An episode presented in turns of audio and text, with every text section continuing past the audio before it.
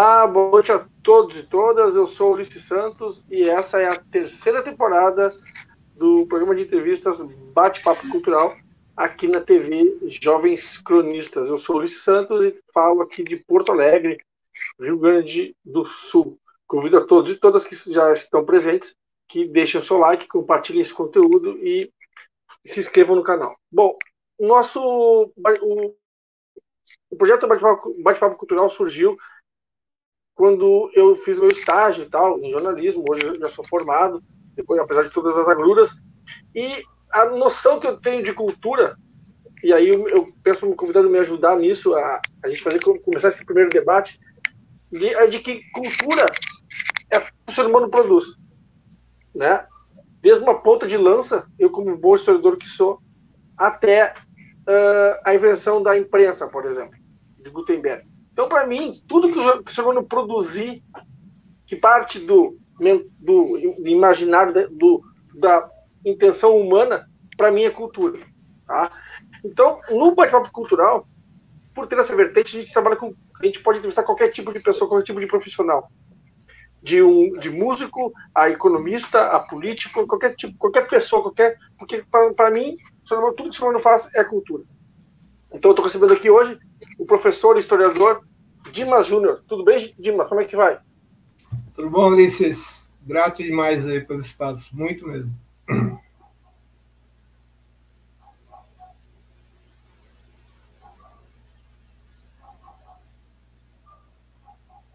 E, me diz uma coisa, o que que tu, tua percepção sobre a, a questão da cultura?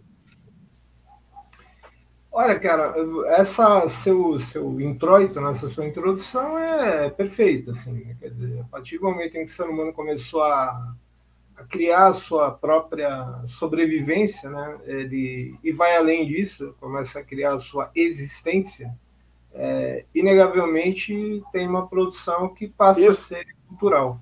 Você disse muito bem, assim, né, a partir do primeiro momento, a partir da, da primeira ponta de lança em diante, né, Uh, claro que o final disso nem sempre é muito feliz, assim, né? a gente infelizmente está vivendo mais um grande conflito aí, em que essa evolução lá da ponta de lança aparece, mas tem o lado cultural em si, né? tem a, a reflexão sobre a própria existência por, por meio de registros de, do que vai ser a literatura depois, do que vai ser a escrita, do que vai ser a música, do que vai ser a cultura. Então, perfeito, assim, né? a abordagem, a introdução, perfeita, sem problema. Eu acho até para não ficar no vazio que a gente está tendo só um probleminha na transição, o Ulisses ia sair e voltar, deve estar tá voltando, já voltou, inclusive. Voltei. Né? Mas não Bati sei na se porta e acabei entrando. Acho que é isso, né? Eu, eu fecho muito com essa sua introdução, assim. A cultura é isso, né? É uma dimensão da, da existência humana, inegavelmente. É assim que funciona.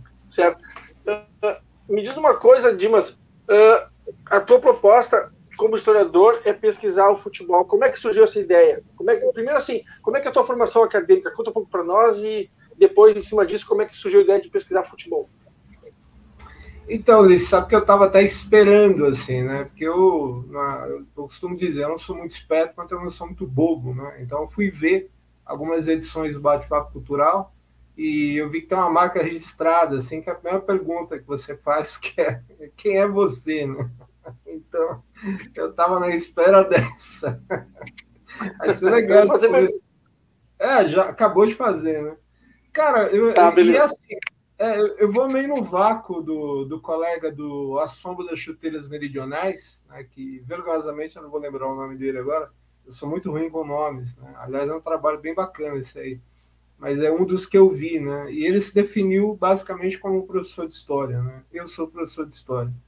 É, eu sou egresso da Universidade de São Paulo, eu fiz um bacharelado, fiz minha licenciatura, saí de lá, fui para fui a vida de sala de aula, né? Eu tinha meio claro para mim que eu queria ir para a sala de aula. Eu sou professor de educação básica no ensino médio, né? eu também tinha muito claro assim que minha caminhada ia ser no ensino médio e foi caminhando para isso, né? foi é, embicando para isso. É, logo depois de me formar, fiquei um tempo no sul do Brasil, fiquei entre Santa Catarina e Curitiba, aproximadamente seis, não, mais tempo, uns oito anos, mais ou menos isso. E depois acabei voltando para São Paulo. Eu sou nascido numa cidade próxima aqui, chamada Jundiaí, né, que é aqui da Grande São Paulo, e já há um bom tempo resido né, e ensino aqui na cidade de São Paulo. E assim, cara, é, essa proposta que gerou o livro, ela nasce, por isso tem muito essa coisa da sala de aula, né?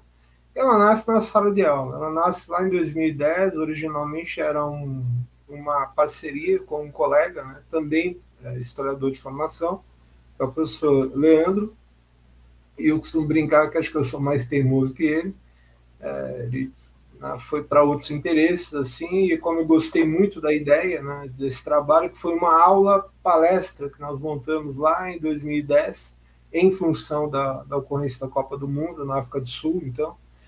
Retomamos em 2013 e meio que naturalmente não demorou muito, assim, nesse meio de tempo, para vir a ideia de escrever né, aquelas informações que nós tínhamos organizado, né? Eu desde o primeiro momento trabalhei com as Copas do Mundo, mas não exatamente só as Copas do Mundo. Né? A Copa do Mundo parece alho, assim. Né? Se você põe muito alho na comida, você só come alho, né? E Copa do Mundo é um negócio que toma espaço, assim, né? Mas tem uma questão do futebol em si, né? E principalmente da relação de futebol, Copa do Mundo, com história.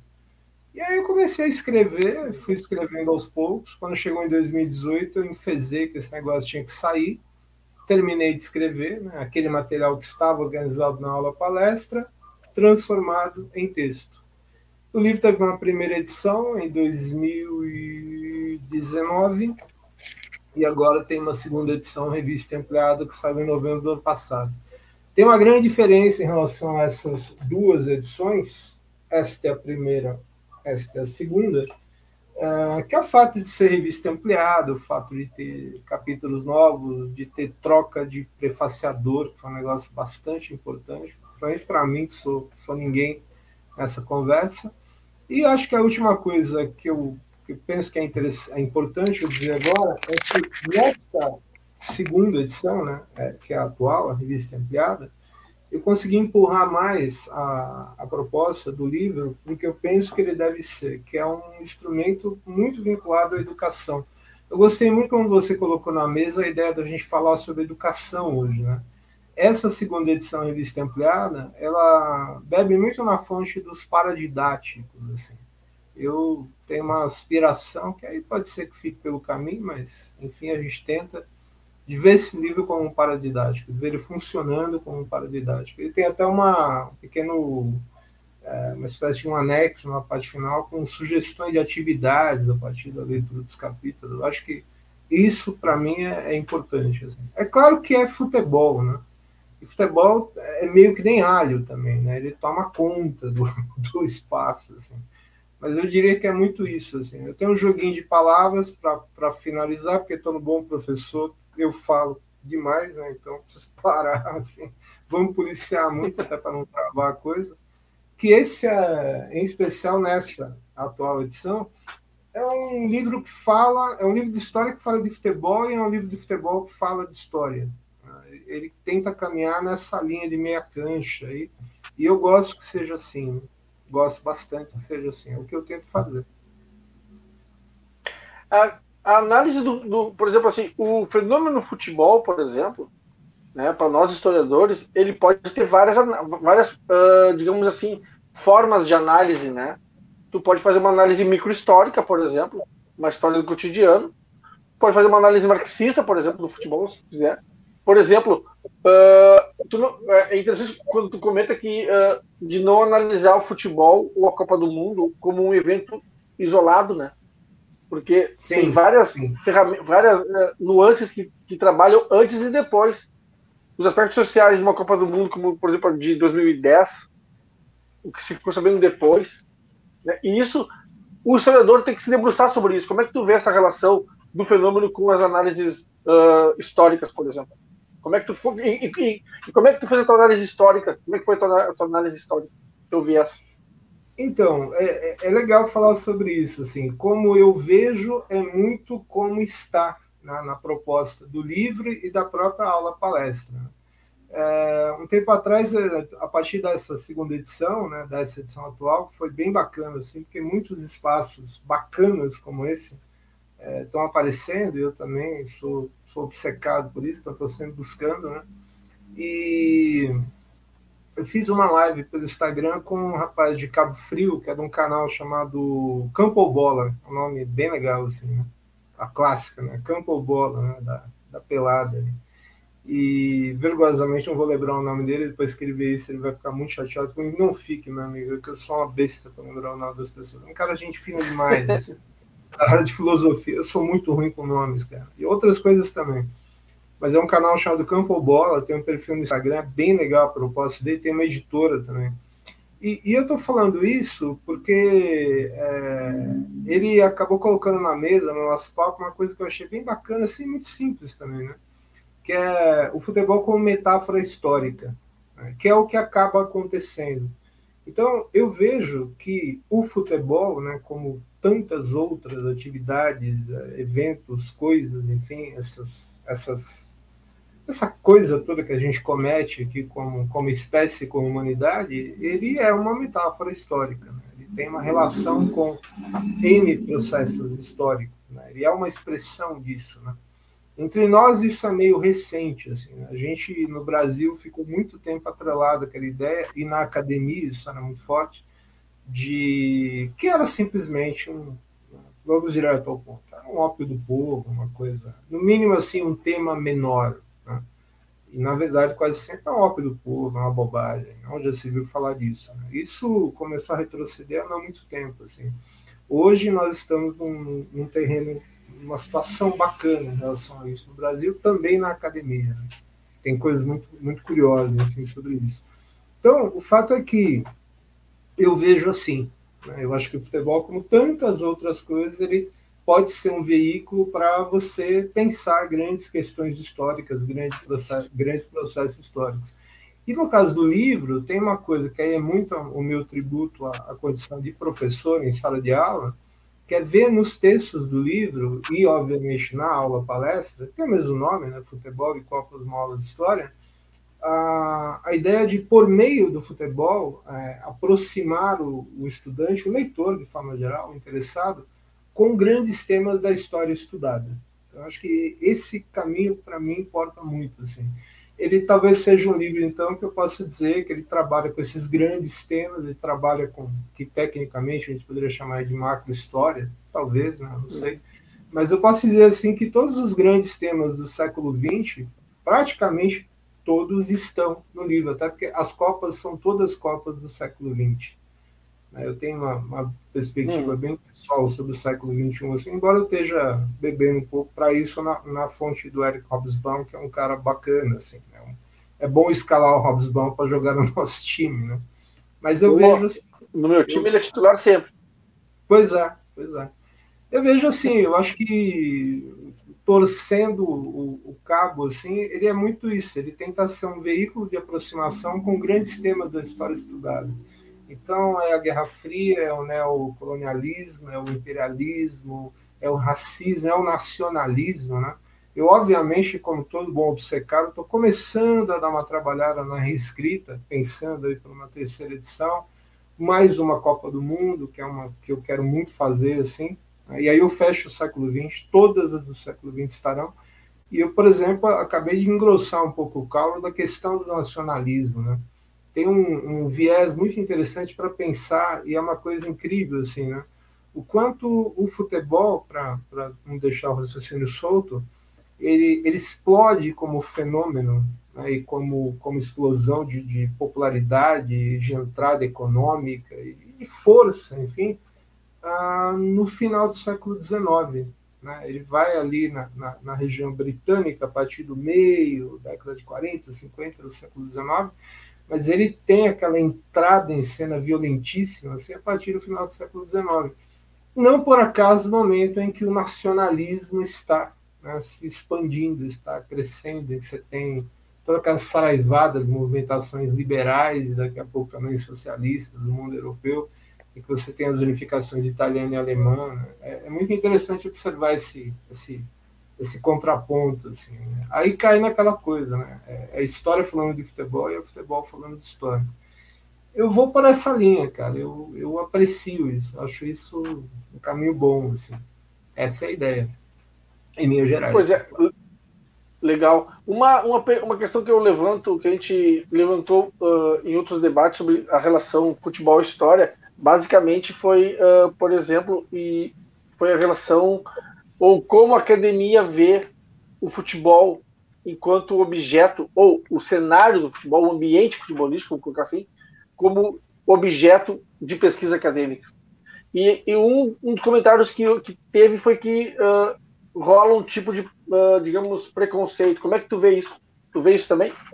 Ah, então, pois é, né? Eu, eu, eu dei uma tangenciada nisso aí, né? Se, eu vou, vou tentar, não que eu acho que eu sou engraçado, eu falo para os alunos assim, eu não sou engraçado. Não riam das coisas que eu falo, assim, porque, porque eu não sou, eu sou o ser humano mais sem graça do universo. Mas eu vou tentar falar uma bobagem. Né? Se nós fôssemos velhos conhecidos, esse é o momento da conversa que eu diria assim: você está me provocando, né? É isso, você está querendo me ver porque a gente dá uma tangenciada nisso, né? O que, que, eu gosto de dizer, Ulisses? Eu, vejo assim, e tem até uma questão geracional. Né? Eu entrei na universidade é, em 1993. Né? Entrei em 93, né? entrei até um pouco tarde, digamos, mas aí tem uma, outras questões pessoais. Né? Eu estava com meus 24 anos, mais ou menos, por ali, estou de 68. Entrei na universidade. Só um parêntese. Só um parênteses rapidinho, não esquece. Eu entrei em 94 com 24 anos também. Ah, então. Continua. Pois é, a gente, a então. gente media a geração pelo jeito. Eu sou 68, cara. Agora, o que acontece na sua, na sua questão? Sua questão é legal. Quando eu entrei na universidade, o que eu notava, então, esse início dos anos 90, era uma tendência a uma rejeição, assim. Então, era assim, ou era uma bobagem? Isso, isso é alienante. Né? Os mais elegantes, assim. E aqueles um pouco mais elegantes diziam assim: isso é um tema menor, é um tema de só menos importância, e por aí ia. Né? Então, assim, era pouquíssima leitura disponível.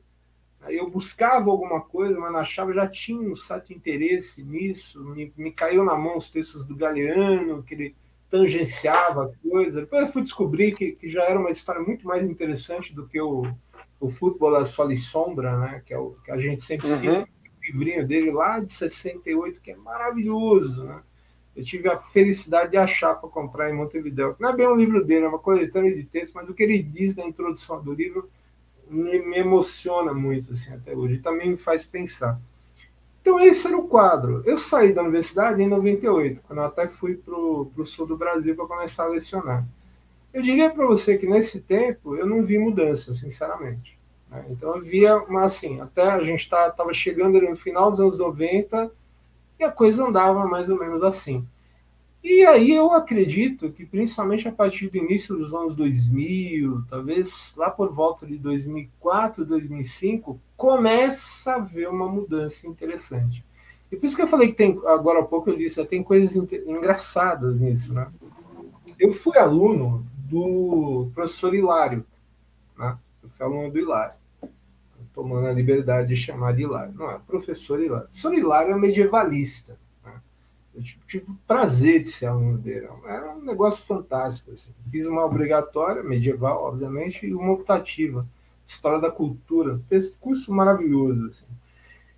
Olha, se alguém me dissesse, quando isso aconteceu, que algum dia iria escrever esse livro aqui, que é o Dança dos Deuses, né? que é o Futebol, Sociedade e Cultura, eu ia rir muito, assim, ia achar muito engraçado, ia falar, cara, o que, que você anda bebendo? Não é possível. Você está falando de Hilário. O Hilário vai escrever um livro sobre futebol. E não é um livro qualquer. Né? Isso aqui é meio fundante, assim, né? E, e, gerou um grupo de pesquisa, enfim. Então, é, eu acho incrível, assim. Tanto que depois que eu saí da universidade, eu, você pede contato né, com os professores. Eu sei que o professor Hilário hoje está aposentado e tal. Eu juro pra você que às vezes eu imaginei, assim, depois que eu já estava andando nesse negócio todo que gerou a aula, palestra e o livro, cara, seria muito divertido chegar um dia na sala do Hilário, né? Acho que ele nem está mais lá, cara, e falar assim: então o senhor, um medievalista na verdade, era um futebolero enrustido, porque a seriedade acadêmica, a, a, densidade, o rigor que tem aqui e a paixão com que ele trata o tema, assim, para mim ficou muito claro, né? E de repente eu estava ali, né? O, o aluno do, do, do Jacques Legoff, né? E tal, e que na verdade era um rato da arquibancada, assim. Então, hoje eu vejo assim, hoje eu acho que tem coisas interessantes acontecendo, tem coisas importantes acontecendo. Ah, não sei até que ponto isso sai tanto da academia, uma última coisa que eu, que eu penso que é interessante e importante eu dizer, e o que eu cometi aqui tem muito essa preocupação. Né? O meu maior prazer é que esse livro chegue às pessoas, né? não só os estudantes, mas muitos estudantes. Eu estou em sala de aula, então não tenho como, como não dizer isso. assim. Mas acho que hoje tem uma movida interessante. assim. E, e por fim, até assim, eu, eu, sou meio que, que um resultado disso, porque nessa edição, né, que é a edição atual, segunda revista ampliada, um dos meus novos prefaciadores é o professor Henrico Spadiari o professor Spaggiari é um cara que vem das ciências sociais, né, que está lá com seu mestrado, doutorado defendido, que pesquisa futebol, mas mais importante que isso, né, ele é editor e um dos fundadores do Ludopédio.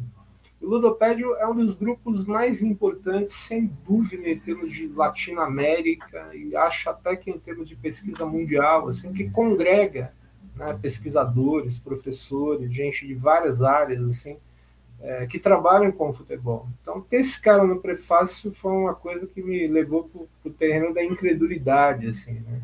E eu fiquei feliz também por isso, que eu falei, pô, agora está aqui um nome da academia, né, um uspiano como eu também, claro que isso é legal, um cara que está fazendo um trabalho, que está quase que um dos que está à frente de um grupo importante, e que me deu, nem sei dizer o que é prazer, honra, sei lá o que, de escrever um dos prefácios do livro, assim, então fechou um elo, assim. Acho que isso avançou.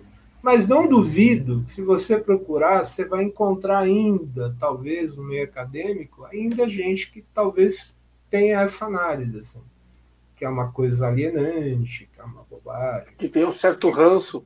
É, é, é você definiu bem, um certo ranço, assim. Mas por outro lado, uma... fazendo coisas. Claro, porque na realidade assim, né? Por exemplo, eu uso, eu sempre, hoje mesmo eu estava dando aula e estava falando sobre a coisa acaba caindo em futebol, porque futebol é uma coisa que todo mundo que ainda não conhece, ouviu falar, ou, pode até não curtir, mas conhece.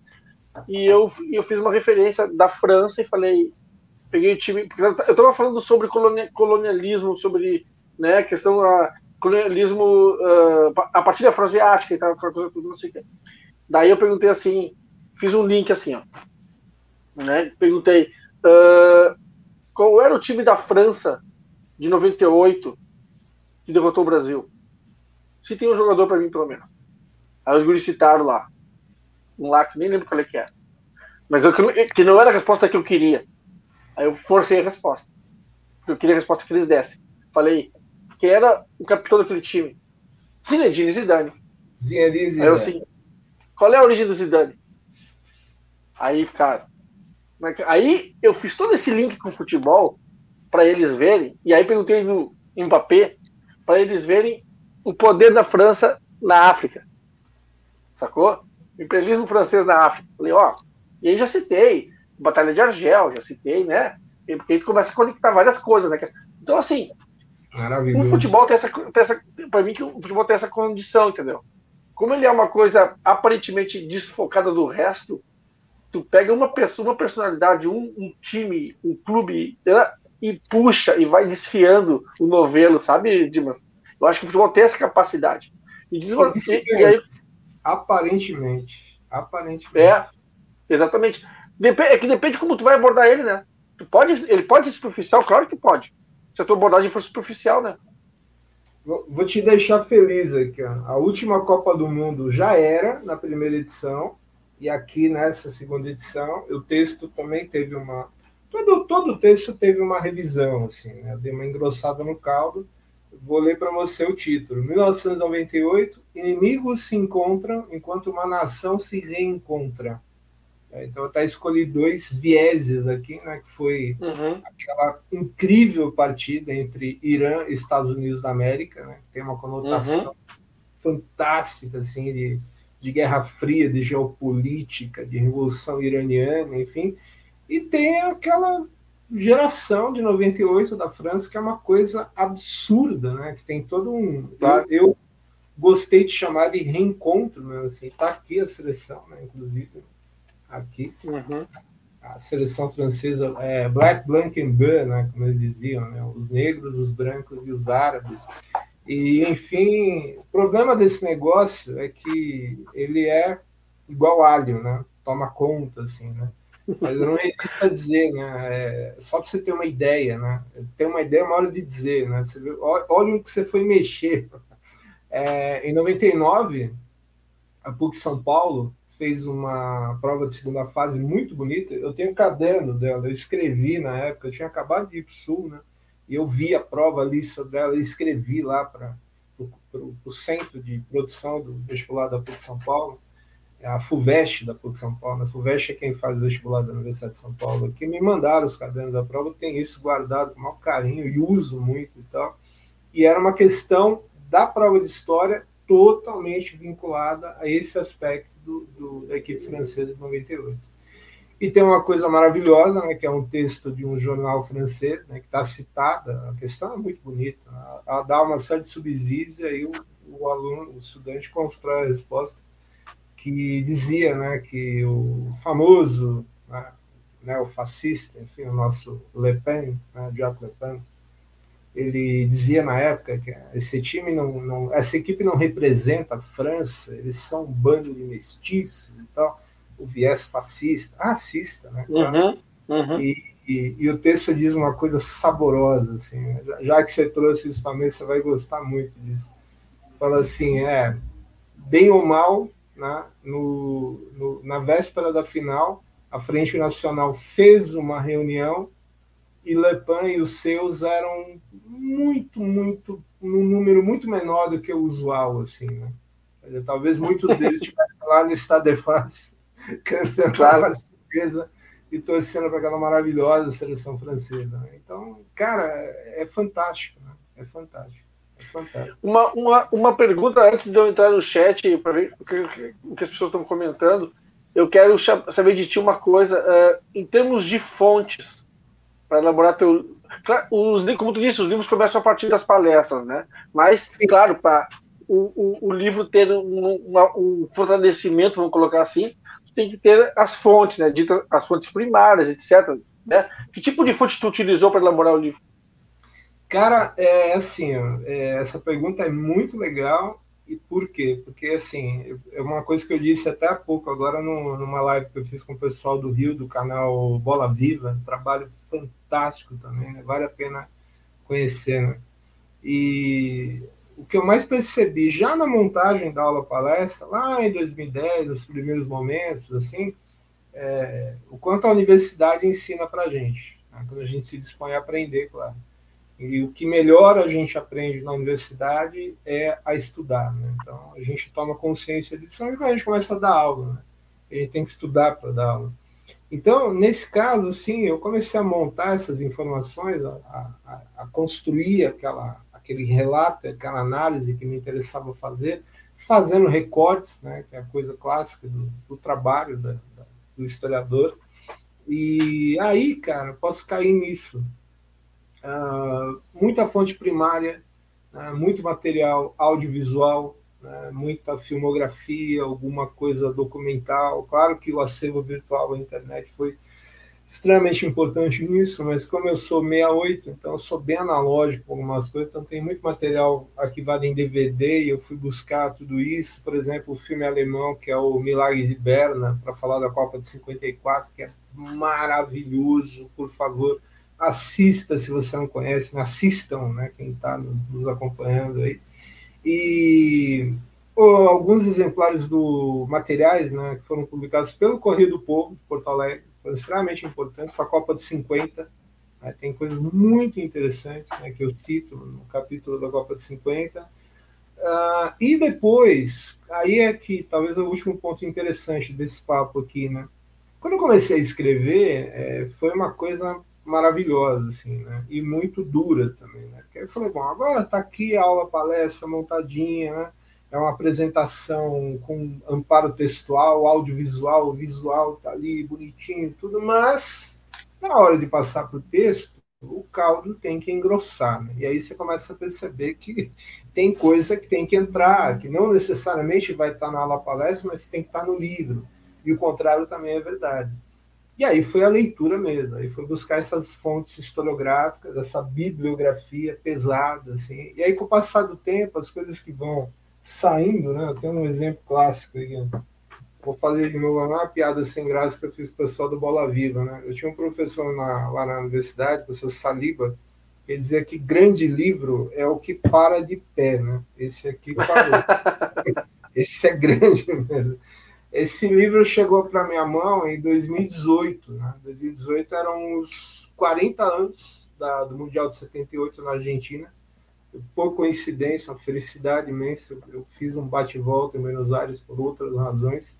O livro tinha acabado de sair, é o livro de um jornalista, que é o Matias Balso, e, é claro que ajudou a engrossar o caldo quando eu estava escrevendo o capítulo de 78 tem coisas incríveis aqui, né? Esse livro ele é um acerto de contas com o Mundial de 78.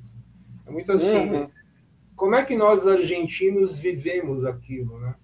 Quem torceu a favor e por quê, quem torceu contra e por quê, é maravilhoso, assim.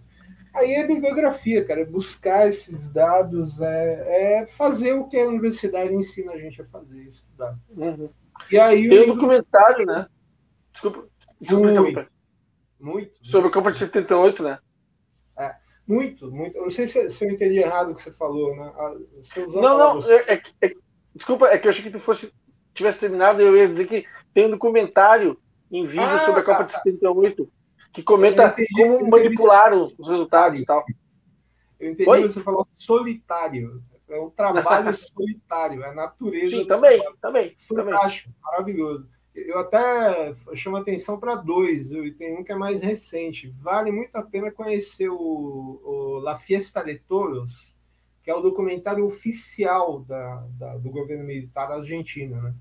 Que é um chapa branca total, assim, né? era um mundo maravilhoso da Argentina campeã mundial, mas que tem coisas muito, muito importantes, assim, até para a gente ver como é que um regime autoritário, ditatorial, extremo, trata uma situação dessa. E recentemente saiu um, eu até coloquei no perfil do Instagram do livro, é, é toda a verdade, alguma coisa assim, né? Que é um, que é um mergulhar aí, principalmente naquele famoso jogo Argentina e Peru, né? Que é um, que vai um debate até, o famoso 6 a 0 Então tem muita coisa interessante, muita coisa interessante. Sem dúvida. Eu desconheço historiografia argentina que não fale do Mundial de 78. Isso que é interessante sempre uhum. está lá, tem que estar. É um, é um contraponto legal para a gente pensar o Brasil nisso. É, bem isso. Bom, eu sou o Ulisses Santos, esse é o Bate-Papo Cultural, primeiro episódio da terceira temporada. Eu quero agradecer a todos e todas que estão aqui com a gente, uh, curtindo esse, esse conteúdo, compartilhando esse conteúdo e se inscrevendo no canal. Lembrando que o Bate-Papo esse ano vai ser uh, uh, quinzenal, né? Depois de hoje, só dia uh, 18 de uh, março. E eu vou agora no chat para ver o que, que, as pessoas estão comentando. Deixa eu achar eu aqui. Tem muita coisa legal no chat, viu, cara? É, não. O Paulo João. Opa, vamos voltar lá para o começo. Uh, a Bianca Rondina nos manda boa noite a todos, boa noite a todos e todas, né? Uh, ela comenta que futebol e história tem tudo a ver. O Igor Português, grande Dimas. O Dico Rock, oi Lula 13. Alckmin não, aí ele diz meio que faz um outro comentário. A Bianca pergunta qual é o livro, né? E ela pergunta também, eu quero que tu responda as duas perguntas dela, uh, Dimas. Qual o livro, né? Esses dois que tu já mostrou, mas mostra para nós de novo. E ela pergunta assim: professor acha que os clubes deveriam dar mais valor à história do futebol? E, e vou emendar com outra pergunta: as suas histórias, histórias, porque muitas vezes o clube não conhece ou não valoriza a sua própria história. O que tu pensa disso? Pô, essa questão é bem legal, viu? Os livros, que já, já para dizer que tem a primeira edição, né, que é essa aqui, foi uma edição que saiu em 2019, né, sempre com esse título, Futebol e Copa do Uma Outra História. Esse aqui, os prefaciadores são o professor Celso Zelt, que é um nome importante né, da crônica esportiva, e um professor universitário, professor de jornalismo, e o jornalista Milton Neves, né, que é um nome bem conhecido, assim, perto de mim, que sou ninguém, fiquei feliz demais, assim. Esta é a nova edição, né, a edição que saiu em novembro do ano passado, eu troquei de editora, essa editora CRV, que é uma editora de Curitiba, que fez um trabalho maravilhoso, assim, uma tiragem maior, né? Para mim, uma tiragem grande, assim. Esse livro saiu com mil exemplares, né? Então, para mim, muita coisa, porque eu sou ninguém nessa história.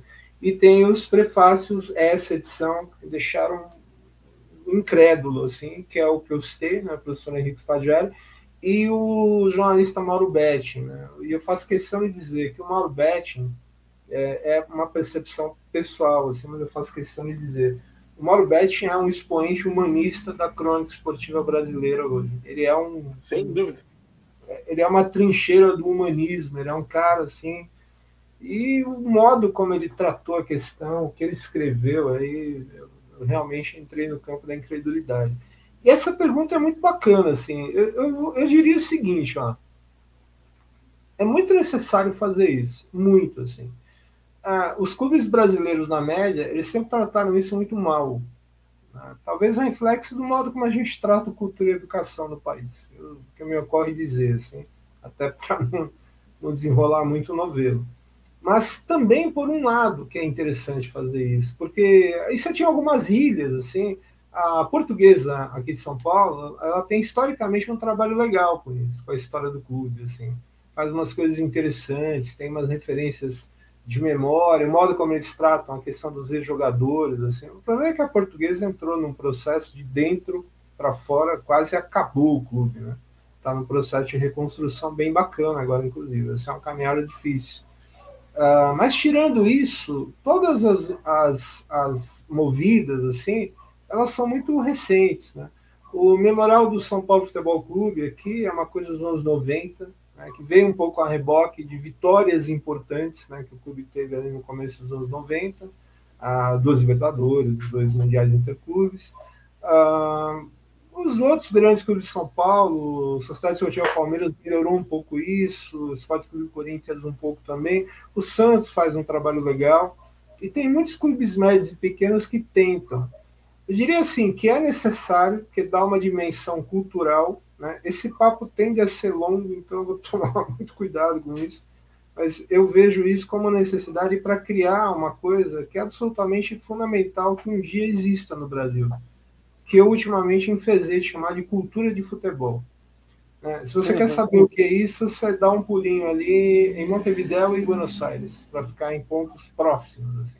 Aí você vai uhum. descobrir o que é um, uma população que tem cultura de futebol em que o sujeito torce para o clube do bairro dele e isso faz uma diferença na vida dele, né? a ponto dele uhum. Eh, de, de lançarem livros sobre isso e tal.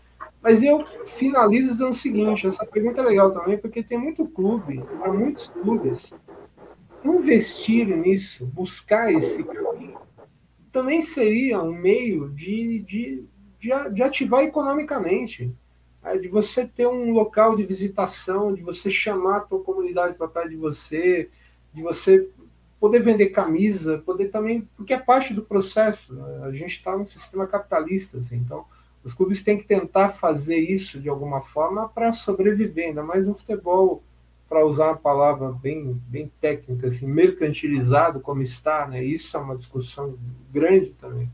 Então, se você pudesse fazer, ter essa dimensão, isso seria maravilhoso, assim, até porque tem histórias absolutamente incríveis que precisam ser contadas, assim, que precisam ser documentadas, que precisam ser é, discutidas, conhecidas, trabalhadas. Né? Eu vejo algumas movidas interessantes, mas acho que é absolutamente necessário, absolutamente fundamental. Falta, faltaria então o que a gente chama de uma história social do futebol se eu não me engano, o Rubens Ball tem um livro com esse nome, né? Sim, sim. O Rosbach tem, né? tem que ele se aproxima. O do jazz, desculpa. Só é, do jazz. Isso. Isso. Mas mesmo, por exemplo, no, no, plano de paradidático, você fala disso, me faz lembrar o, o velho, velho porque já tá, tá bem velhinho e tal. A última notícia que eu tive é que tá aposentado lá na, na cidade aqui da Grande São Paulo, que é Mogi das Cruzes, né? voltou para a cidade dele, que é o professor José Sebastião Vitor, né? Eu fui aluno dele na, na graduação em Brasil República. Esse é outro também, que, que fazia umas coisas envolvidas com o futebol, mas que eu fui saber depois, assim, né? Ele escreveu um livro que saiu pela Ática, que é inclusive é uma história social do futebol. O Clóvis Moura também fez um livro nessa linha, bem bacana. Então tem coisas legais, assim, né? Mas os clubes teriam que fazer isso, assim, porque tem, narrati tem narrativas, não, eu sou meio tretado com essa palavra. Tem relatos e análises bem bacanas para ser feito. Espero que cada vez mais os clubes façam isso. É um caminho interessante. Vamos voltar lá para o chat, lá ver o que, que as pessoas ah, estão falando. Legal, Oi. Lá, Sim, tem. O pessoal, o pessoal, o pessoal está ali participando. A Bárbara, a Bárbara Brás faz Sim. um comentário interessante. Ela fala assim: bacana o professor falar do caráter geracional. Hoje temos os, hoje os tempos são outros. Temos a galera geek e os e-sports. É uma pois é. forma é. Pois é. que super fragmentada do, do esporte, né? É um esporte em outro, em outro padrão, em outra plataforma, literalmente, né? Você sabe, Bárbara e, e Ulisses, enquanto você vai pescando coisas legais aí, é, isso aí me fez lembrar um negócio com um amigo meu que trabalha comigo, tá no colégio onde eu ensino aqui em São Paulo. Ele falou isso um tempo atrás e, e eu tô roubando essa ideia, ela ficou enroscada na minha cabeça. Eu começo a desconfiar assim que se você chegar hoje numa sala de aula, né, no caso, professor de educação básica, começo de ano, é, assim, aí, vamos ver, qual é a maior torcida da sala, assim, quem, quem torce para tal clube? Olha, eu, eu não sei se a gente está muito longe do dia, aqui no Brasil, em que a gente vai ter a maior torcida da sala sendo a de desinteressados por futebol. Eu, eu, eu hum. pensando nisso cada vez mais, assim, cara. É, e é uma pena, né? É uma pena. Eu fico uma referência totalmente fora, né? totalmente Champions League, assim. Nada contra em si, mas espera aí, né? Vamos ver um jogo do Juventus aqui na Javari, né? Vamos ver o São José de Porto Alegre jogar, o Avenida. Pô, é disso que eu tô falando. Né? É estranho. Tu, é estranho. É estranho. Tu sabe que uma, um dos últimos trabalhos que eu fiz na, na faculdade de jornalismo, que eu me formei agora no final do ano passado, foi uma reportagem sobre os 90 anos do Renner. Tá? Para quem conhece o Renner, para quem conhece a história do futebol brasileiro, gaúcho, etc. O Renner foi um, um, dos poucos clubes que venceu de ponta a ponta Jesus. o campeonato gaúcho, na época que tinha dois campeonatos. Sim. Né? Então, ele é chamado de o Papão de 54, que foi o ano que ele fez essa, essa épica né, trajetória. E Isso, assim. O comentário do Renner é uma das coisas mais lindas que eu já vi na minha vida. É maravilhoso. Maravilhoso. E, Também e assim, história e futebol. Exato. E daquele time do Renner, ele sai, só para as pessoas que, que, são de outros estados, né, terem uma ideia, Valdir de Moraes sai daquele time do Renner, e Enio Andrade, só para citar dois nomes. Não, não me faça né? chorar, porque aqui em São Paulo, aqui na cidade de São Paulo, eu, eu não sou paulistano, eu nasci em Jundiaí, mas eu a camisa do, do, clube da minha cidade, esse aqui é o Paulista Futebol Clube, né? que é um clube de ferroviários fundado em 1909. Essas listas aqui são, são trilhos de trem, né, para evocar a identidade ferroviária e tal. E eu sou palmeirense, cara. Então você fala do Valdir de Moraes, Valdir de Moraes é um. É uma, uma, é uma, é uma bandeira das Palmeiras. Fantástico. Professor Valdir de Moraes, né, que chamavam, né? Exatamente. Aliás, criou toda a questão da, da preparação específica de goleiros dentro da sociedade esportiva. Sim, ele que inventa isso, né? Exatamente. E, cara, o, e o Enio... Bom, o Enio, fantástico. Não, o, o Enio Andrade, tem uma história do Enio Andrade que ele, o Tafarel já era o Tafarel, Justo. né? E, e ele, e o Tafarel, e ele, cara, um treino assim, e o Tafarel assim falou para ele, desafiou ele a bater pênalti nele, né? Aí ele assim, ah, se o senhor fizer uh, um gol em mim, eu lhe, sei lá, lhe pago não sei o que. Ele assim, não, vou bater 10 pênaltis em ti, se tu defender um, eu te pago. Ele fez os 10. O baita treinador, Sabe? Né, cara? Mito, Aí, né, cara? Ele ganha. ele, ele tem coisa, né? Sabe, ele ganha, ele ganha, ele ganha títulos pelo Grêmio, pelo Inter, invicto, que nunca mais, né? Ganha pelo Curitiba, ganha, sabe? Ele é um cara, um cérebro, né, cara? Um, eu, eu não, um cara muito cerebral, muito tático, né? Eu não resisto a fazer essa observação em relação a esse material do Renner, esse documentário, até para né, sugerir que o pessoal tente ver, ele tem inteirinho no YouTube.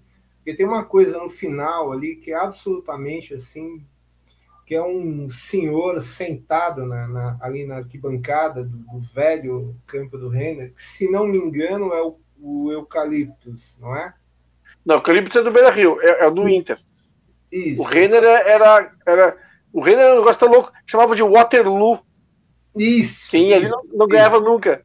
Isso, mas enfim, ele está sentado lá e ele lê um trecho de um, de um livro é, em que os personagens envolvidos naquele vídeo diz o seguinte, né? Fala assim, o cara fala assim, é, ele olha para um cigano e fala: vocês são uma raça, uma estirpe tão desgraçada que vocês não têm paradeiro na terra, vocês não têm uma terra para chamar de vocês, vocês não, vocês não são gente, vocês vivem perambulando pelo mundo e aí o cigano vira para ele e fala assim: Não, nós temos paradeiro. Por exemplo, fique senhor sabendo que os nossos mortos, nós os enterramos no coração.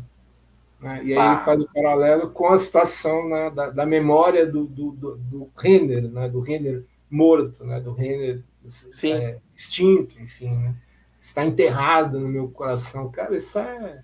E é uma, é, é uma memória, né, cara? É uma questão claro. de história. É maravilhoso. Sem é, dúvida. O é esse, né, cara? A gente vai embora, assim. é maravilhoso. É, sem dúvida. Eu lembrei agora daquele, daquele filme Boleiros, né, cara? Que é sim, fantástico, né? Sim, sim. Não tem palavras para descrever aquele filme. Sou suspeito. É, a Bianca Rondina. Oi, fala. Só para lembrar, então, a Bianca Rondina aqui no chat comenta o seguinte: você parou para pensar que o ano começa com uma guerra e terminará com os países disputando a Copa do Catar? Que louco! Exato. A Never nos dá boa noite. É, né? Tu vê, é, eu não sei se a Copa vai rolar, viu, cara? Não sei até que ponto a Copa vai acontecer ou não. Para Bianca e para você, né? É até coincidência. Hoje, no, pelo WhatsApp do, do grupo lá do, do, do colégio onde eu trabalho, né? Eu estava divulgando, né? Desde ontem, que eu estar aqui hoje aqui com você, né? Esse papo maravilhoso que a gente está tendo. E aí hoje um, até um dos, dos mantenedores do colégio, né, ele fez uma observação muito legal. Ele falou assim, ah, aproveita lá a conversa e solta lá uma sugestão para a gente ter um, um Spartak Dínamo, né? Não precisa ser, não precisa ser. Ele fez uma piada muito boa, assim, ele falou assim, não precisa ser um jogo da paz, mas tem que ser um mata-mata, né? Eu achei uma piada fantástica, assim, né? Até porque chorar tá muito fácil, né? É uma piada. Parece a espirituosidade da inteligência. Mas aí eu achei interessante, que eu falei para ele, ó, tem, tem, uma história meio complicada aí que o Spartak é um clube que tem um histórico de resistência contra o poder, muito bacana. Eu falei, mas eu me pego pensando aí, é, vai na, na carona da Bianca aí, né? Eu me pego pensando é. se daqui a alguns anos a gente não vai ter esse destino caprichoso, né? que já é caprichoso para a humanidade e para o futebol mais ainda, e para a Copa do Mundo mais ainda, de repente a gente tem daqui a alguns anos um jogo eliminatório em Copa do Mundo entre Ucrânia e Rússia. Eu Vai pensei nisso agora, uma semifinal, já pensou? ou então, ou então uma, uma semifinal de eliminatórias para a Copa do Mundo em que quem, quem perder está fora. Sim, sim, sim, sim. Já pensou? Eu, eu acho que um, um, negócio desse em Copa mesmo, assim, seria. E eu não duvido, assim, ah? porque tem episódios em Copa do Mundo que são incríveis desse ponto de vista. É o, é o encontro entre história e futebol. Né? Exato. É a Never nos manda um boa noite, né? Aí uh, o João Paulo diz que, que tem clubes que abrem mão da sua história e cita o Bragantino. Ele, o Igor te pergunta. Oi? Perfeito. É bem observado isso aí. É, o Igor te pergunta, o Paulo João primeiro te pergunta sobre o, o que tu acha das SAFs, e o Igor pergunta se o Cruzeiro fez um bom negócio. Então, rapaz, olha, eu, não quero ficar fazendo propaganda de ninguém, não, né? Mas todos esses espaços que têm esse tipo de proposta, eu fico olhando no cantinho que eu tô olhando pro relógio, né? Como o tempo passa rápido quando a gente está num papo bom, né, cara? E eu queria agradecer mais uma vez a quem está aí, a vocês, dos Jovens Cronistas, pelo espaço. Não posso deixar de dizer uma coisa rápida, assim, que eu, eu percebi vocês, desde a primeira vez né, que, eu, que eu contatei, eu vi uma entrevista sua com o Carlos Lopes, né, o velho Carlos Vândalo, que foi maravilhosa, e eu notei que vocês têm uma preocupação muito grande de fazer um trabalho de politização, o qual, do qual estamos muito precisados. Né? A politização, né? no, no, no, sentido mais nobre da expressão. E recentemente o pessoal do Bola Viva, essa semana agora, estavam fazendo uns trabalhos sobre essa questão da SAF, essa questão que o, a colega aí tangenciou da, da questão do Bragantino, né? Eu, olha, é difícil falar sobre isso, assim. Eu, eu diria o seguinte, é, que primeiro não é assim o, o, maior foco do meu interesse na questão, mas não uhum. deixa de ter um certo sentido, por quê? Porque esses fenômenos que o pessoal abordou muito bem aí, a questão do Cruzeiro também apareceu, eu tendo a vê-los como um reflexo de uma dessa da, da, batida forte dessa coisa chamada globalização no mundo do futebol. Esse livro aqui do nosso Hobsbawm, que é o Globalização, Democracia e Terrorismo, ele tem uma uhum. parte muito interessante em que ele fala sobre isso. E eu gostei muito do nome isso, que eu falei, nossa, olha, se, eu estou pensando errado, eu estou em boa companhia, assim, porque o que parece é que o século XXI, até agora pelo menos, ele tem sido para o futebol assim, a, arena da expressão do, do, do mega turbo capitalismo globalizante e globalizado. Então parece que o futebol se resume a ser uma correia de transição disso. Ah, não sei se é tão simples assim também, porque aí que está, transformar futebol em negócio não é tão simples quanto parece. A gente está falando de uma dimensão histórica, cultural, de memória muito forte.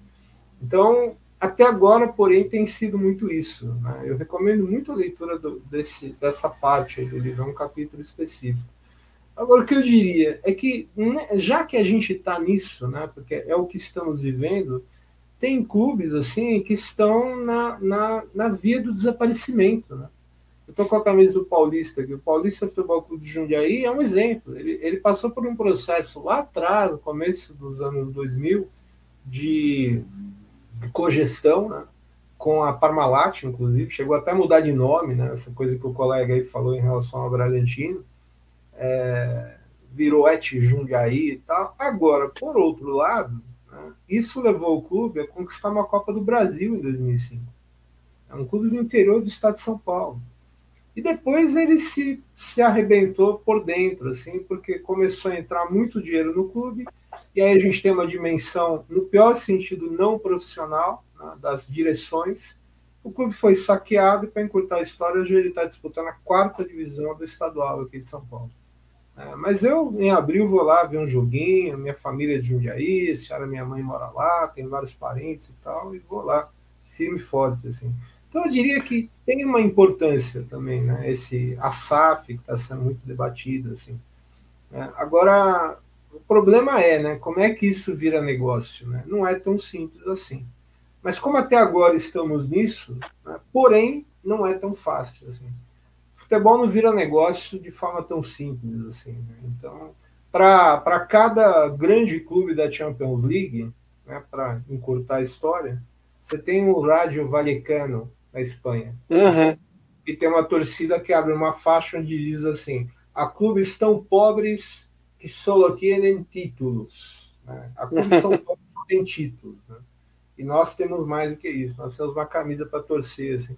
Eu não vejo com muita simplicidade você pegar isso e fazer isso virar negócio. Assim. Agora, tem a outra dimensão também, né? Precisa sobreviver, precisa prosperar, precisa viver, né? Não é fácil. Tu sabe que, sabe que um dos nomes mais bonitos de estádio que eu já ouvi na minha vida, e que eu acho, sempre achei, é Estádio Brinco de Ouro da Princesa. Pois é. Que é o do Guarani. Eu acho lindo esse nome, acho lindo. Por exemplo, e, e eu fiquei muito triste, eu acho legal a, a, rivalidade entre Guarani e Ponte Preta. Eu fiquei muito triste esses dias quando vi um documentário sobre o atual estado da Ponte Preta. Difícil. Tá do, de, de, de, instituição, entendeu? Fiquei muito, muito chateado. Poxa, eu, eu nutro uma simpatia, uma, um, quase um carinho, como eu nutro pelo Zequinha, aqui em Porto Alegre, pela Ponte Preta e pelo Guarani, sabe? Sei lá, cara, é, é, eu, eu se eu fosse se eu fosse a São Paulo qualquer dia, eu, eu iria agora a Campinas para comprar uma camiseta de um de outro, sabe? Porque eu acho, acho dois times que me não tem uma. Eu, eu, sou de Jundiaí, que é pertinho. O mais legal em Campinas é que os estádios eles podem se avistar, assim, então é muito. Uhum. É uma história incrível, né? E, e, também reflete um pouco clubes como esse que você citou, né? Os dois.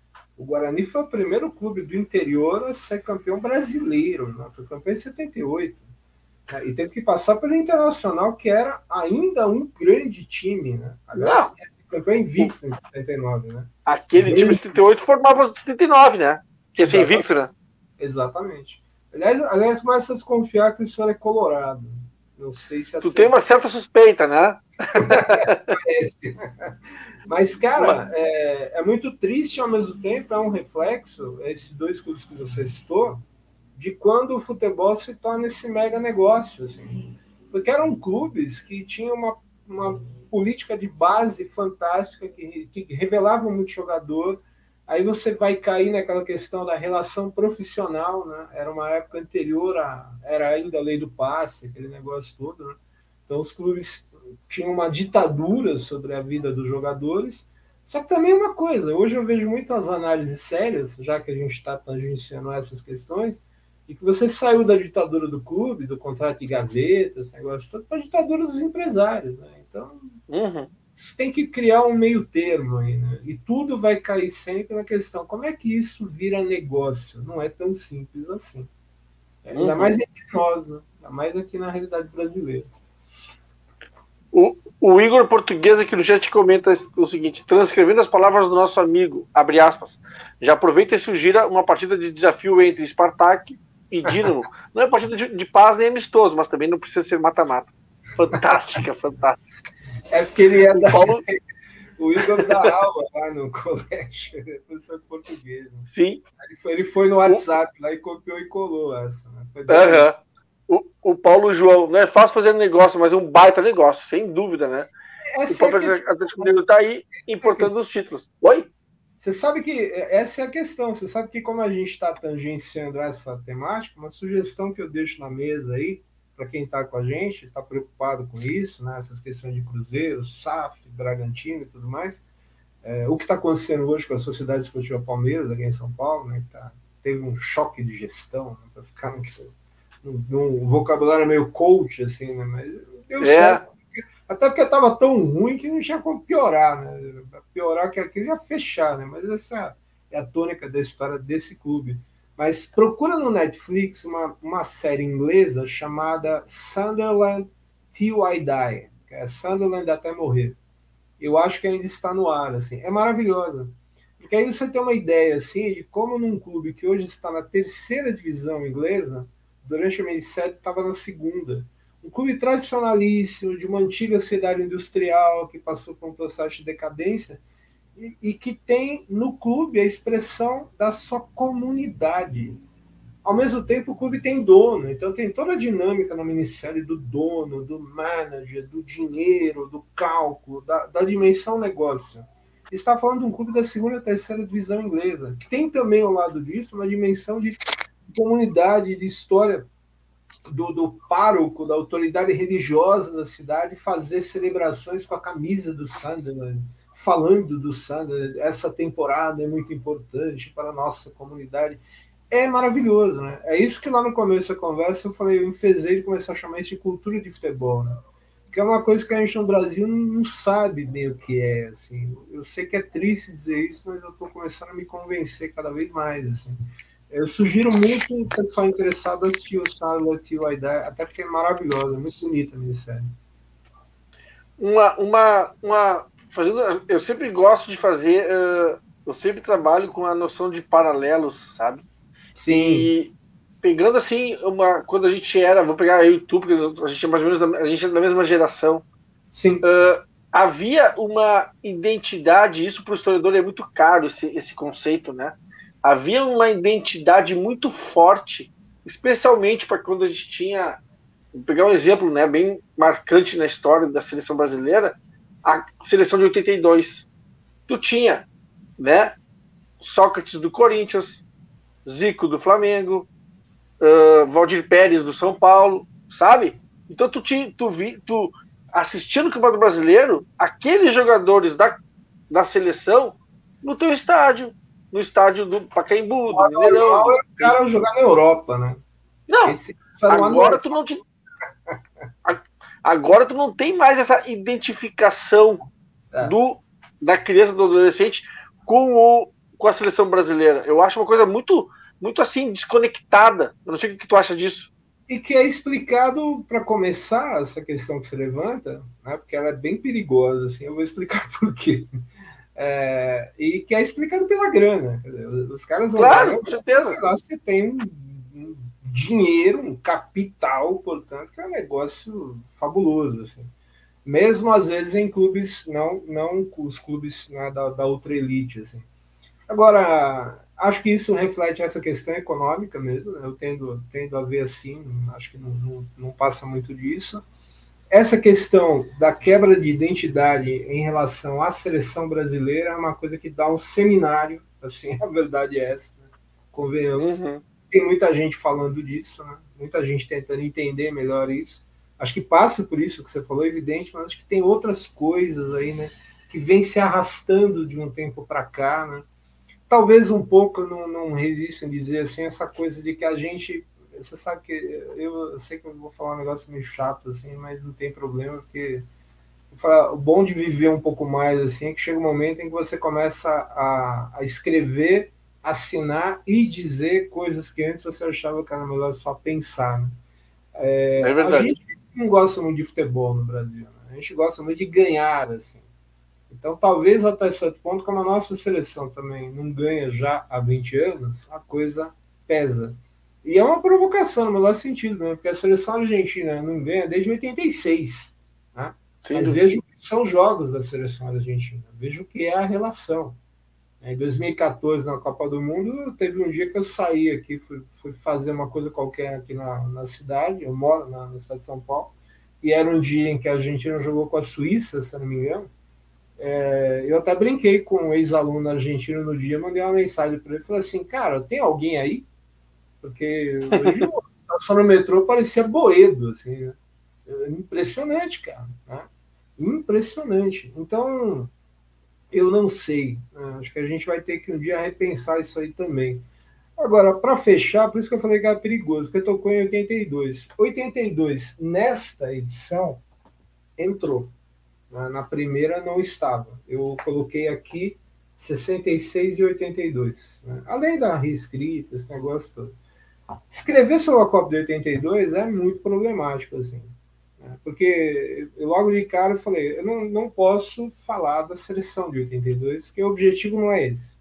Então eu escolhi um viés para tratar o Mundial de 82, que é o viés da identidade espanhola.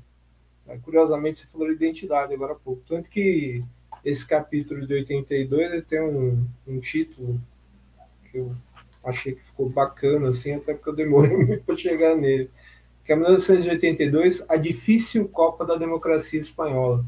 E aí eu jogo com a questão das nacionalidades, né? E tem coisas incríveis, né? Você tinha um jogador chamado Lopes Ufarte, que era um dos titulares da seleção espanhola, que foi muito mal na Copa do Mundo, né? A difícil Copa. E o, o Farte ele jogava na Real Sociedad, né, que é um clube basco e que é uma das, era uma das bases dessa, dessa seleção espanhola. E o Fati deu uma declaração na época, aí cai na questão que você levantou das fontes, de como é que isso foi trabalhado para o texto do livro, da velha revista Placar, da qual eu era um leitor obsessivo, assim, né? Comprava. Placar, Éramos. Né? Então, belíssima revista. Né?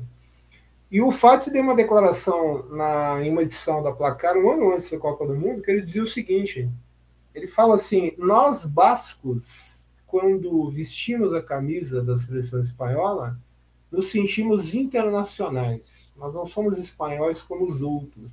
Nós só tem um detalhe: o Lopes Ufarte não é basco, nunca foi basco. Ele não é neto de basco, ele não é filho de basco, ele não tem nada de basco. O pai dele era diplomata, ele nasceu no Marrocos, então ele não tinha, ele não tinha nenhuma descendência básica. Porque a Real Sociedade, até hoje, ela abre para atletas que não têm ascendência básica. O Atlético de Bilbao, não. Para você jogar no Bilbao, você tem que ser basco de nascimento e tudo mais. Assim. Então, o cara que nem basco era, assim. Mas o problema da nacionalidade era tão complexo, num contexto da redemocratização da Espanha, em que a Copa do Mundo ia ser a grande vitrine da Espanha redemocratizada, e acabou sendo a vitrine de um fracasso esportivo rotundo, assim, né? que passa muito pela problemática das nacionalidades. E eu encerro né, falando assim, por isso que eu falei, né, é perigoso, porque 82 chegou no final do capítulo, eu falei, se eu não colocar uma linha sobre a seleção de 82, né, eu não vou dormir tranquilo o resto da vida. Assim, né? Seria uma, uma traição para a minha geração. Né? Então eu faço uma breve, é, uma breve referência. Assim. É uma, uma das equipes mais talentosas e mágicas da história do futebol brasileiro, que acabou sendo desclassificada pelo campeão mundial, né, que foi a seleção italiana, com toda justiça, inclusive. Por mais que eu achei que tu... isso. Por mais que eu, eu achei que tu fosse pular o Sarriá, mas tudo bem. Não, cara, eu, eu acho que não, porque aí que não. tá, né? No, no não capítulo, não, né? Não tem nem como, assim, mas nessa, nesse dia do, do papo com o pessoal do Bola Viva, foi semana passada, né? Eu, de novo, se fôssemos íntimos, eu diria, só eles estão me provocando. Aí eu vou se alongar e dizer o seguinte, cara, sem alongar, assim, eu sou de 68.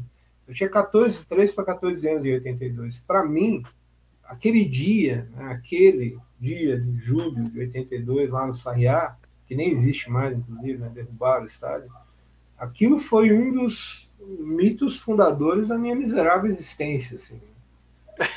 Foi o momento do aprendizado, assim, né, de que toda a beleza e toda a magia e toda a poesia, de repente, podem abruptamente serem finalizadas na sua frente. Porque é uma coisa que eu não posso deixar de dizer, né? Para a minha geração, e talvez em certa medida para você também, né, como geração. 82 para nós era a confirmação de que 58, 62 e 70 eram verdades. Quando a gente olhou aquilo, a gente percebeu, assim, entendeu e sentiu, não? Então, tudo que eu vi é verdade. Nós já fomos assim, nós já fomos, já tivemos essa potência, essa beleza, essa magia eu agora tenho a minha parte disso. Né? O problema é que ficou pelo caminho. Né? Mas foi uma experiência sabe, fantástica. Assim. Sem dúvida. Tu sabe que uh, a primeira. Eu tive, ter, eu tive três uh, tentativas de insistência com a, essa, com a seleção brasileira. Foi 78, que eu tinha 9 anos. Foi 82. E aí a última tentativa, a última, 86. Porque era era aquele time de 82 já pra lá de graúdo, né, cara? Os caras já é, ve, é. velhão já, sabe? Mas ainda jogando muita bola. O então, mais tudo assim, ah, mas esses caras vão fazer bonito, cara. E eles é. fizeram, cara. Só que aí sim, sim, pegaram a França e a França. É, você sabe? sabe que 86 está no livro, mas aí o viés é totalmente vinculado à questão Argentina e Inglaterra, né, que é meio uhum assim. Aí a guerra das Malvinas e tudo mais. Mas eu acho que é isso, quer dizer, na verdade esse papo nosso agora ele, está indo muito pro rumo da memória, né? É, é claro. Mas eu queria, eu queria, aqui no chat aqui o, canal, o pessoal do canal Bola Viva manda saudações, um abraço para o Dimas e toda a equipe. Aí. História do futebol sala de aula, um debate bom. necessário. Muito e bom. o Rogério Martuc, Matuc, nosso camarada, nosso companheiro, manda programa muito joia, parabéns. Dimas Júnior, uh, professor, colega, historiador, quero te parabenizar pelo trabalho e te perguntar como a gente faz para adquirir o teu livro ou os teus livros. Ótimo. Cara, é assim, primeiro, uh, de novo, né? Eu quero agradecer muito, assim, para você, né, Ulisses, por, por essa acolhida aqui, por esse papo, para os jovens cronistas, Queria convidar todo mundo que passou hoje aí para dar uma conferida no trabalho, se é que já não fazem isso. Né? Queria insistir naquela questão. Eu tive a leitura da preocupação que vocês têm com a politização. Isso é muito necessário. Vai ter uma dimensão política, uma compreensão política de tantas coisas importantes que estão acontecendo é, no mundo, no nosso país, assim, mas no, no, sentido mais nobre, assim, da politização, né, de uma, assim, modestamente dizendo, uma educação política, né, sendo um pouco exagerado, talvez, mas eu vejo, vejo, vi, né, vejo muito isso. Então, só posso agradecer por ter espaço em meio a uma coisa que tem esse perfil, assim. O livro, cara, ele tá assim, ó, essa primeira edição, ela saiu em 19, que é essa aqui, ela saiu pela editora aqui de São Paulo. Essa é uma edição muito pequena. Foram 200 exemplares, né?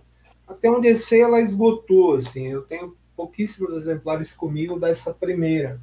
Uh, e esta saiu em novembro do ano passado. Eu deixei um, o link do livro da editora, que acho que foi compartilhado aí por, pelo... Uhum, foi nosso copiloto aí, né? Que é um dos locais, é, é, um dos locais, o Cláudio, né? Parece. Desculpa se é esse é. nome, pelo amor de Deus. É Cláudio Porto. Erro o nome de todo mundo. Que é um dos locais onde, ela, onde ele está, né? Ele está na loja online da editora e ele está rodando aí por várias outras livrarias, assim, né? E, como eu disse, essa edição, para mim, uma tiragem de mil exemplares é muita coisa, porque eu sou ninguém nessa conversa. Né? Uh, está andando razoavelmente, assim. Uma coisa que eu queria destacar mais uma vez, que para mim é muito importante. As pessoas que tiverem contato com o livro vão perceber que na parte final aqui tem uma sessão chamada Refletindo e Discutindo sobre o Texto. Então aqui tem oito sugestões de, de atividades possíveis a partir da leitura dos capítulos. Né? Uma coisa que serve para o leitor de forma geral, que o estudante pode fazer, que o professor, eventualmente, que tiver interesse, pode utilizar em sala de aula, e é uma coisa que para mim é muito cara, é muito importante fazer isso. Essa edição ficou bem melhor que a primeira, a editora foi muito caprichosa, eu tive um controle pleno sobre todo o processo de produção. Isso para mim foi muito importante. Essa editora foi bem legal, essa editora de Curitiba. A CRV, a parte iconográfica também foi razoavelmente trocada em relação à primeira edição os prefaciadores, o texto foi revista ampliado. Eu estou começando a pensar a terceira edição, né? quero, quero fazer, estou né? começando a reescrever essas coisas todas, mexendo um pouco aí nos capítulos e tenho a aspiração assim de inserir a Copa de 1994. Né? E aí tem um viés muito, muito, muito específico assim para trabalhar. Eu vou chamar isso de ângulo de entrada, né? Então, é um ângulo de entrada uhum que, é, que vai trabalhar com questões de imigração, com questões de formação da, da nação nos Estados Unidos, que está me tentando bastante, estou começando a ler umas coisas assim para escrever com calma. Né? Acho que dá um caldo interessante. É. E eu fecho o século XX, né? e aí eu acho que século XXI até agora, pelo menos, está meio tedioso assim, a relação Não, eu queria é. deixar por que, que eu estou dizendo isso, cara, até para não, não, me alongar, assim, né? Um negócio que eu disse né, pro o, o rapaz do, do Campo Bola, na live que a gente fez. É, não sei se você vai lembrar, quem está com a gente aí, e agradeço muito, muito a todo mundo que apareceu aí. Na Copa da Rússia, é, aconteceu um episódio, assim, o dia que eu vi aquilo, eu falei assim, bem-vindo ao século XXI. Então, a seleção da Suíça jogando com alguém, não, nem lembro quem, um bom time aquele da Suíça, e alguns jogadores lá é, eram de ascendência albanesa. Né? Então, eles migraram para a Suíça, se naturalizaram, esse processo todo. Aí, o que, que acontece? Né? O sujeito lá, um jogador desses da, da seleção suíça, que era um que se destacava, fez um gol né, que acho que foi um gol importante no jogo e tal, e saiu fazendo a águia de duas cabeças. Ah. É o símbolo da bandeira albanesa. Então estava ali, olha, minha identidade é albanesa. Havia uma tensão acontecendo ali na região do Kosovo, tinha uma questão mal resolvida né, por aqueles dias. E o cara, aí o, o narrador da Globo, da Sport TV. A pomba da paz. Ah, que cena bonita! Ele está fazendo Aí eu desisto. Larga, né, velho? Assim não dá. Larga, né? Desculpa, Larga de mão. Não deu para resistir, cara. Sim, imagina. É, meu amigo Dimas Júnior eu quero te convidar para um momento surpresa que nós não combinamos, mas vai ter que ir para o ar, que é o seguinte. Nosso programa sempre tem no final dele o que a gente, um quadro chamado Dica do Convidado, em que o convidado uh, sugere alguma coisa para as pessoas, um filme ou um livro, o que ele quiser. Pode ser? Posso contar contigo? Deve, eu tô com. Beleza, então. Só um pouquinho. Calma aí. Espera aí. Cláudio, solta a vinheta aí para nós aí. Legal. Aqui.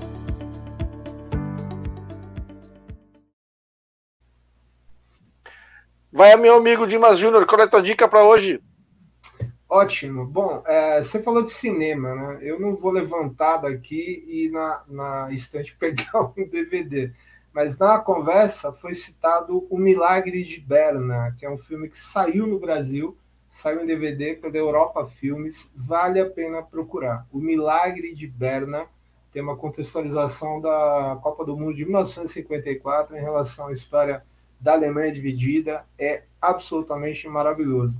E livros, cara, eu acho que vou ficar pelos clássicos, assim, já que o nosso papo foi para futebol e história, o Vencer ou Morrer, né, que é Futebol, Geopolítica e Identidade Nacional, é do professor Gilberto Agostino, é um trabalho lá do Rio de Janeiro, né, é lançado pela editora Mauad, esse trabalho é visceral, fundamental. Uh, citamos também né, o Dança dos Deuses, Futebol, Sociedade e Cultura, do professor Hilário Franco Júnior, esse é absolutamente fundamental para quem tem interesse na questão futebol história. Uh, classicaço, né? Nelson Rodrigues, A Sombra das Chuteiras Imortais, que é o primeiro volume das crônicas de futebol do velho e fundamental Nelson Rodrigues, vale a pena conhecer. Eduardo Galeano, Futebol ad Sol e Sombra, ele Futebol da Sol e Sombra, tem edição brasileira pela LPM, né, aí do Rio Grande do Sul. Uhum vale a pena conhecer, fantástico. Essa edição foi a última antes dele falecer, né? E aqui ele falou ainda de alguns mundiais de forma mais sucinta, assim, ele vai até o Mundial da Alemanha, se não me engano, ou, ou de 2006 a 2010, acho que ele, ele chegou à África do Sul, né? e aí ele, ele, infelizmente nos deixou. E a gente citou o Hobsbawm, né? o Globalização claro. e Terrorismo. Esse é legal porque tem um capítulo aqui onde ele falando de certas dimensões dessa, dessa hiper, mega globalização capitalista, enfim, do século XXI, ele aborda o futebol e a abordagem é bem interessante, vale a pena conhecer. E tem mais um monte de coisa assim, mas aí a gente fica falando. Valeu. Dá. Valeu pelas dicas, Dimas. Gente, agora eu vou uh, mostrar para vocês uma nova ideia que a gente teve, que o Cláudio abraçou, que é uma, mais uma loucura que eu, estou fazendo, que, que é um, são programetes chamado Hora Rocker, tá? em que eu falo de CDs que eu ganho, que eu recebo das pessoas, porque algumas pessoas eu entrevistei aqui no Bate-Papo Cultural, elas me mandaram os CDs delas, eu ouvi, e aí eu faço uma divulgação a, a partir desse programa chamado Hora Rocker. Cláudio, solta para nós aí então o Hora Rocker. Olá pessoal, tudo bem? Vocês me conhecem do Bate-Papo Cultural, eu estou sempre que posso participando do Redação JC aos sábados. Também tenho o programa, como eu já disse, o Bate-Papo Cultural. E agora, nesse novo formato, nesse novo projeto chamado Hora Rocker.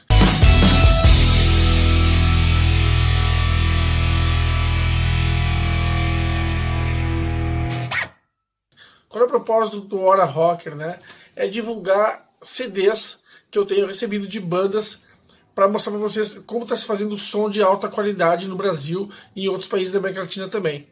Bom, eu recebi, eu recebi recentemente um CD de um músico aqui de Porto Alegre que é, que é um cara que, faz um som muito bacana, um rock and roll de altíssima qualidade.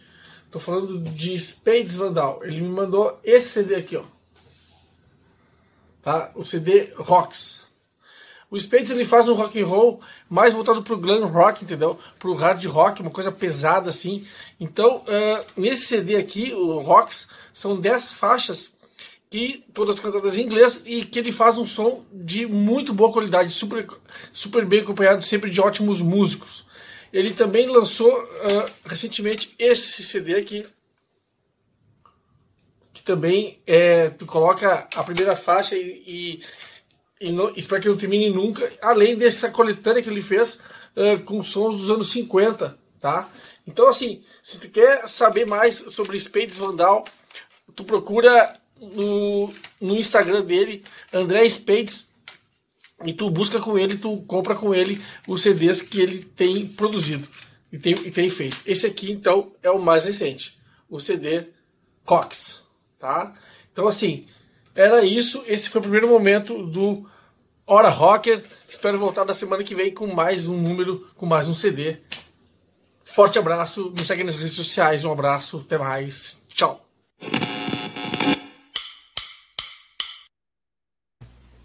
Muito bom. E esse foi. Muito Valeu. Bom. Obrigado. O que, que achou? Muito legal, muito legal, porque o que eu notei é que você puxa muito esses aspectos culturais, né, de forma geral, assim, então, fantástico. Eu tomei a liberdade de deixar lá no chat do YouTube, eu tô com a, com a guia do YouTube aberta aqui, o link da playlist que tá no SoundCloud, que inclusive tem o, no, o título do livro, né, Futebol e Copas, uma outra história. Essa playlist é totalmente punk rock, hardcore, alguma coisa de metal, muita coisa de Ouvi. Então, tanto que ela se chama Pogo Futeboleiro, inclusive. O link está disponível para quem tiver interesse. Lá.